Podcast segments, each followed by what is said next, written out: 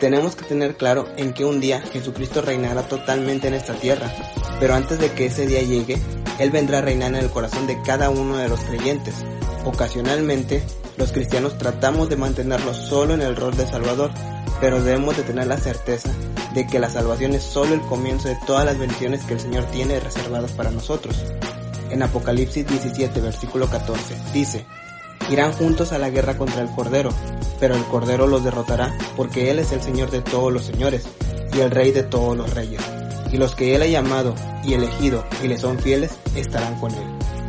El Señor siempre tiene un plan y un gran propósito para cada uno de nosotros. Solo podremos descubrirlo cuando comencemos a vivir bajo la autoridad de Cristo.